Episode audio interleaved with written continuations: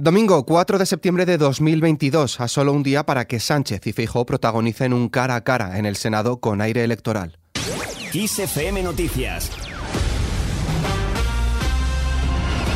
El presidente del gobierno Pedro Sánchez y el líder del Partido Popular Alberto Núñez Feijóo protagonizarán el próximo martes en el Senado un cara a cara donde ambos confrontarán sus modelos para abordar asuntos como la crisis energética y medirán sus fuerzas en un inicio de curso político con aire electoral. Pedro Sánchez inaugurará mañana lunes en el Palacio de la Moncloa el curso político a través de un acto que contará con la presencia de medio centenar de ciudadanos y destacará por la ausencia de representantes del IBEX 35, quienes sí estuvieron en esta misma cita en los dos años anteriores. Por su parte, Alberto Núñez Feijóo propondrá el próximo martes en el Senado un pacto de ahorro energético del sector público español, recomendaciones que no obligaciones para los sectores productivos y un fondo para las empresas en las que la energía es determinante para su viabilidad futura. Así lo asegura en una entrevista que publica hoy La Razón. El debate previsto para el martes ya ha servido para que el Gobierno por fin acepte la bajada del, IVA del, gas al 5%. Ya ha servido para que el Gobierno copie una propuesta que hicimos ya en la conferencia de presidentes que celebramos en La Palma, que hicimos en abril cuando le presentamos al Gobierno el documento para ayudar a las familias ante la inflación. Ciudadanos, Partido Popular y Vox han denunciado que Cataluña financió en los últimos años con hasta 1,3 millones de euros al Comité de Derechos Humanos de la ONU, razón a la que atribuyen su dictamen a favor de los líderes independentistas. Este comité dictaminó el pasado miércoles que España violó los derechos políticos de exmiembros del Gobierno y el Parlamento de Cataluña al suspender de sus funciones públicas a encausados en el proceso antes de que fueran condenados en 2019 tras el referéndum independentista de 2017. El ministro de Inclusión y Seguridad Social, José Luis Escriba, se ha defendido de las acusaciones del líder del Partido Popular, Alberto Núñez Fijo, quien dijo que el ministro niega que la limitación del gasto corriente afecte a las pensiones. Escriba ha asegurado que Feijó ignora los artículos o lo que es peor, los conoce y trata de desinformar a los españoles y generar inquietud en los pensionistas. Así habla de la economía el ministro. Los datos de julio fueron una llamada de atención.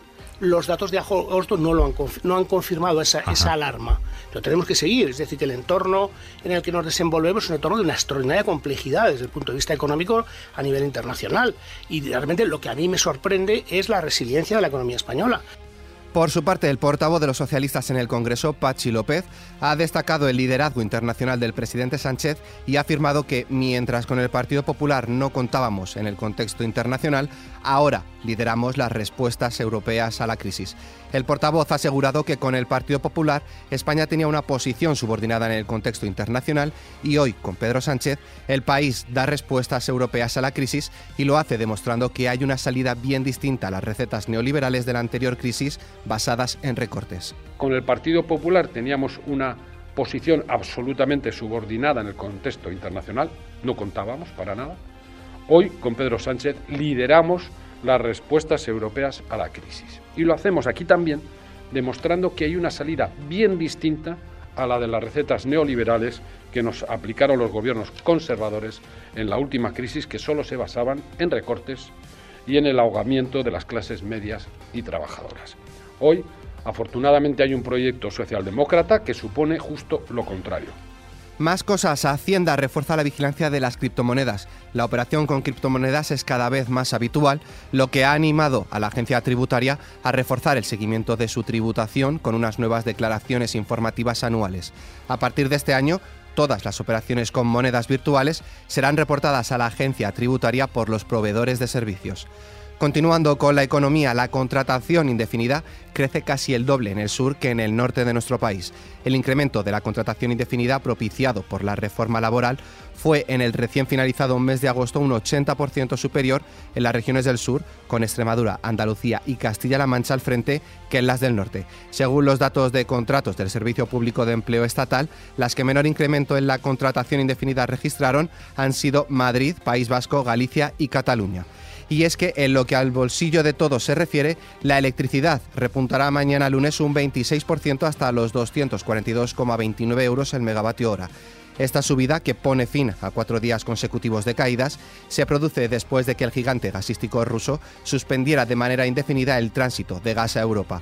En otro orden de noticias, este domingo es el Día Mundial de la Salud Sexual. La Fundación Puigverd de Barcelona ha alertado del constante incremento de las infecciones de transmisión sexual y coincidiendo con esta fecha ha lanzado una campaña para promover la salud sexual masculina. Lo hace bajo el lema La prevención de las ITS también es cosa de hombres. Fuera de nuestras fronteras, Rusia ha acusado a Ucrania de haber intentado atacar con ocho drones el territorio de la central nuclear ucraniana de Zaporilla. Ambos países se acusan mutuamente desde hace semanas de los ataques contra la central. Y sin movernos de Rusia, el país se ha defendido de las críticas de la Unión Europea por el corte de gas ruso a través del gasoducto Nord Stream, al afirmar que esta medida tiene su origen en las sanciones y las acciones occidentales. El país también advierte que los precios del hidrocarburo pueden subir aún más. Terminamos con nuestra hoja cultural.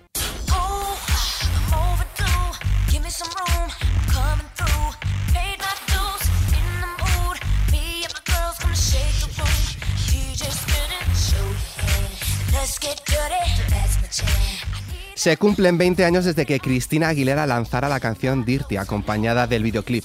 El lanzamiento fue todo un éxito, a nivel mundial, consiguiendo liderar las listas musicales en varios países, pese a que en muchos de ellos fuese censurada. La cantante americana consiguió marcar todo un antes y después en la industria. Dirty fue toda una declaración de derechos y libertades para la artista. Todo ello acompañado, como era de esperar, de críticas por las controvertidas imágenes subidas de tono.